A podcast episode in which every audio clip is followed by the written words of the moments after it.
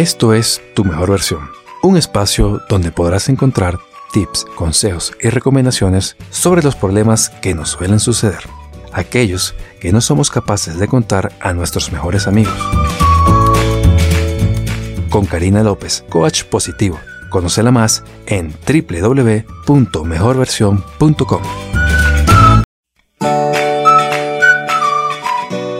buenos días, buenas tardes y buenas noches para todos quienes nos escuchan en cualquier parte del mundo. Esto es Tu Mejor Versión Podcast.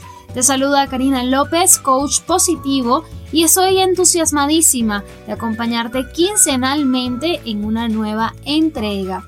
En esta oportunidad nos escribió Fernando desde los Estados Unidos. Nos dice, Estoy aprendiendo mucho con el contenido que nos ofreces. Muchas gracias por el aporte que haces a la comunidad. Estoy pasando por un momento difícil. Estoy enamorado de una muy buena amiga donde había mucha confianza, pero yo le declaré mi amor a través del WhatsApp. Desde entonces no me escribe y yo sigo enamorado de ella. ¿Qué puedo hacer? Bueno, te recuerdo que tú también puedes participar escribiéndonos a carina.lopez.mejorversión.com y enviarnos tus saludos, comentarios y consultas. Estaré muy emocionada de poder leerte, porque esta es una comunidad participativa donde el protagonista indiscutible eres tú.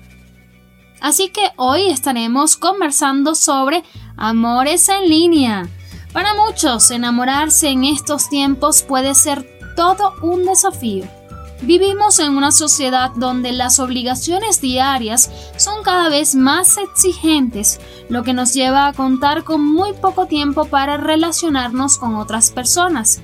Esto, a su vez, lleva a la persona a no desarrollar su inteligencia social, por lo que carece de competencias para interactuar positivamente con otra sin la presencia de un celular que sirva de canal de comunicación. Para aquellas personas que aunque cuentan con las ventajas de no estar frente a la persona para expresar sus emociones y sentimientos, porque claramente pueden hacerlo por mensajería o chats, ahora, gracias a plataformas como mimediamanzana.pt en el Perú, te conecta con esa pareja ideal que según los algoritmos mencionan tener un alto porcentaje de compatibilidad y así evitar sentirse hundido ante el rechazo de un amor no correspondido, o al menos parece que el porcentaje de fracaso es menor.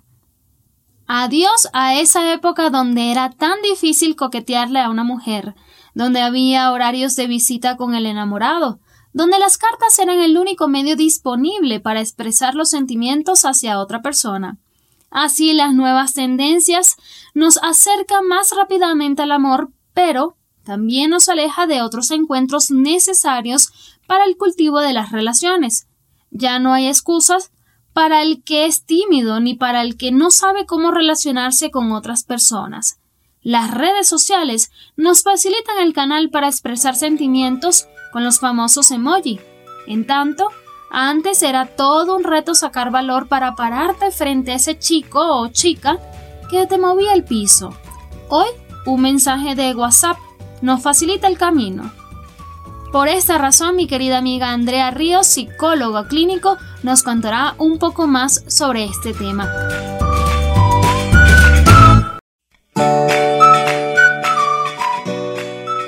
Andrea, muchas gracias por acompañarme nuevamente en tu mejor versión, ahora desde una nueva plataforma, podcast. Bienvenida. Muchísimas gracias, Karina. Es una alegría compartir contigo estos temas de alto interés para la comunidad.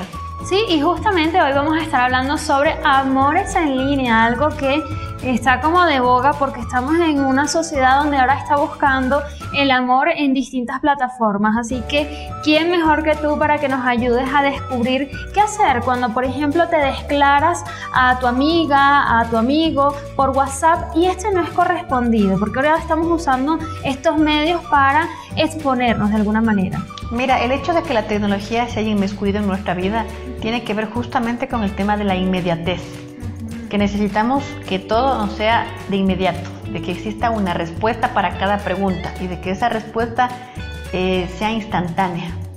Entonces, claro, en primer lugar, lo que buscamos nosotros a través de, los, medios digitales, en este caso del WhatsApp, es que se nos dé una respuesta instantánea.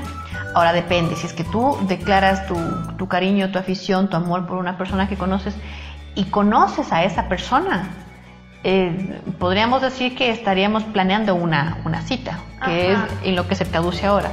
Porque existen casos en los que no conoces a esa persona, a lo mejor la viste por alguna otra red social y por ahí hiciste alcance de su número, intercambiar un número de WhatsApp y estás tú dándole interés a esa persona, quieres verla, etcétera. Entonces, Ahí no es tanto el, cariño, el amor que estás dispuesto a esa persona, sino más bien la intención y el interés de conocerla. Entonces ahí sí hay una diferencia. Cuando tú conoces a la persona, estás más bien proclamando una cita. Y en el otro caso, cuando no la conoces, estás tú demostrando un objeto de interés hacia, esa persona. Ahora, estamos en la novedad del siglo XXI, Andrea, y nos escudamos a través de una pantalla, bien sea del computador, bien sea del celular, para coquetear con la persona que nos llama la atención. ¿Esto es real o es, eh, vive en el imaginario de la persona? Recuerda que muchos de los prototipos y estereotipos que se manejan a través de las redes sociales son falsos y cuando digo falsos, empecemos hablando de los primeros filtros, que son los filtros fotográficos. Uno luce de una forma en vivo y en directo, pero uno siempre trata de darle un, tinte diferente a, empezando por nuestras propias fotografías. En la galería de imágenes, cuando tú acudes y observas tus fotos que te has hecho desde la cotidianidad, eh, ves que tienes hasta cierto punto, no captas el suceso, el proceso, el momento vivido, sino la imperfección o no de, tu rostro, tu cabello, tu figura, tu ropa, etcétera. Tratas de, recortar, de adecuarlo, entre otras cosas. Ahora, con nuevas aplicaciones, eh, tú puedes eh, de una u otra manera eh, completamente modificar la imagen. Entonces, en primer lugar, tú estás mostrando, exponiendo una, una, una fotografía que no es tuya, una fotografía falsa. Muchas personas, conversábamos con, con ciertos especialistas hace un par de semanas, nos enamoramos de la imagen falsa o nos enamoramos de la foto.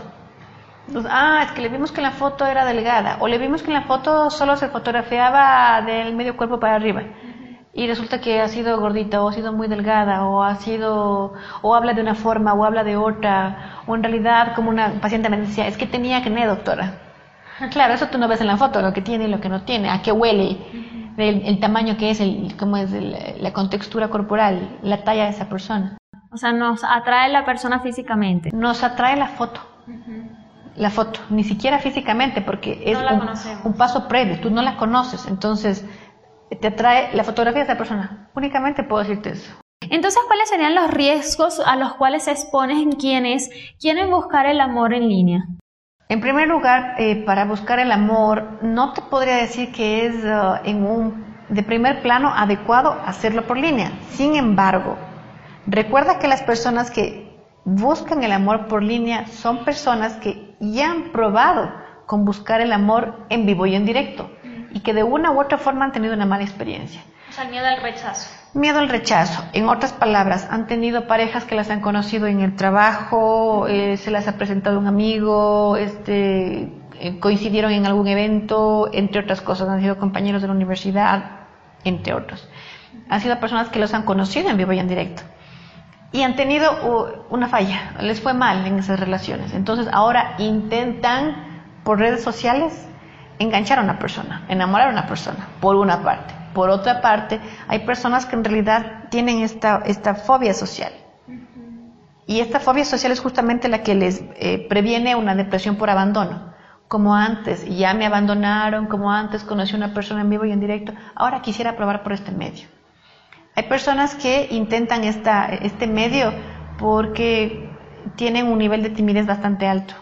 Claro, también empieza a jugar un tema sexual allí, ¿no? De sentirme atraída o atraído por la otra persona que no estoy viendo, ¿cierto? Así es, porque por un tercer punto, recordemos que se encuentra el sexting, que es aquella persona que no tiene ningún, ninguna buena intención con conocer a personas en redes sociales, sino que las utiliza, ya estamos hablando de eh, situaciones bastante densas como trata de personas, sexting, abuso sexual, pornografía infantil, entre otros, inclusive asaltos.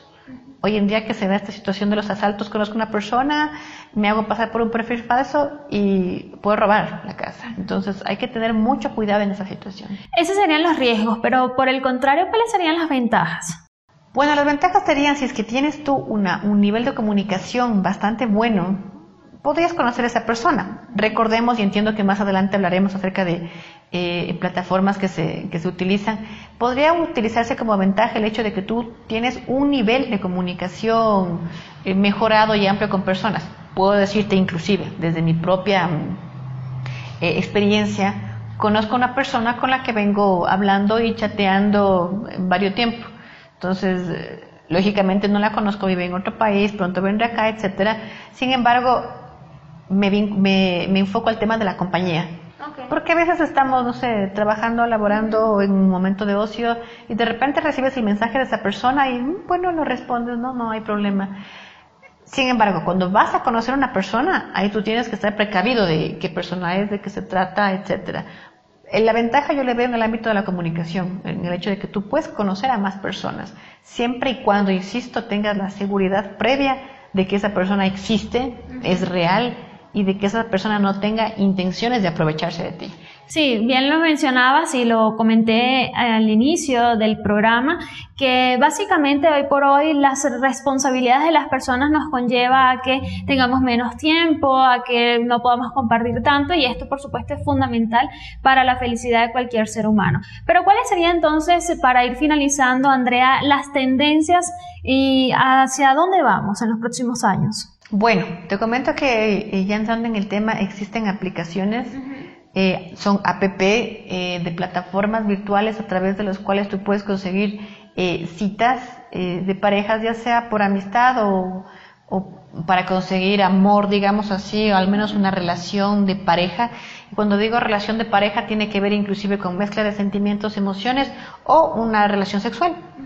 Entonces, en este sentido, nosotros podemos eh, observar que estas plataformas funcionan en el sentido de eh, conseguir compañía, porque lo que necesitamos en ese momento es sentirnos acompañados.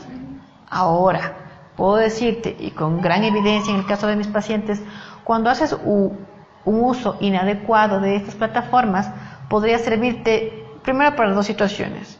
Te sientes tan confundido que lo mejor pues mantener una relación sentimental con una de esas personas sin haberla conocido antes. Entonces te confundes y fracasas. Y por otra parte, tener una actividad eh, desbordante sexual, inclusive llegando al, tema de la promiscuidad, eh, donde te sentirías afectado, porque está bien conocer a una persona, me vio que físicamente soy bonita, etcétera, o soy un hombre simpático, y me quiso para esta actividad sexual. Bueno, a lo mejor yo necesitaba, quería, etcétera, pero esto es recurrente, esto se repite, entonces ya no me está gustando ya no me gustó esta situación.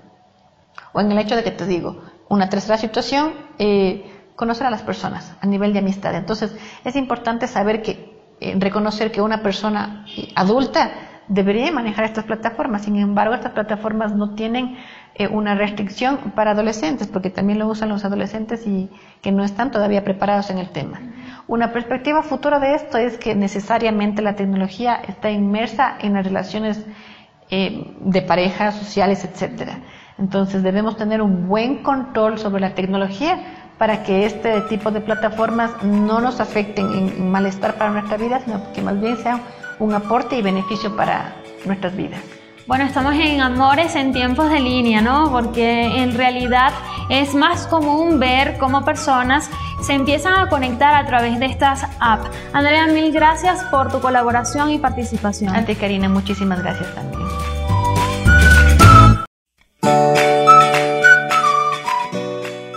Muchas gracias por mantenerte en sintonía de tu mejor versión podcast. Estaré muy atenta de todos tus mensajes con las consultas, comentarios y saludos, porque el protagonista de este espacio eres tú.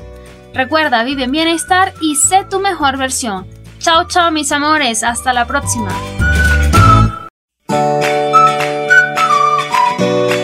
Esto fue tu mejor versión como sabemos que has disfrutado con este podcast y quieres contribuir al bienestar de los demás, compártelo.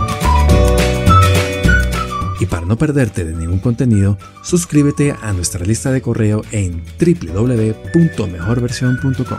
Y recuerda también seguirnos en nuestras redes sociales.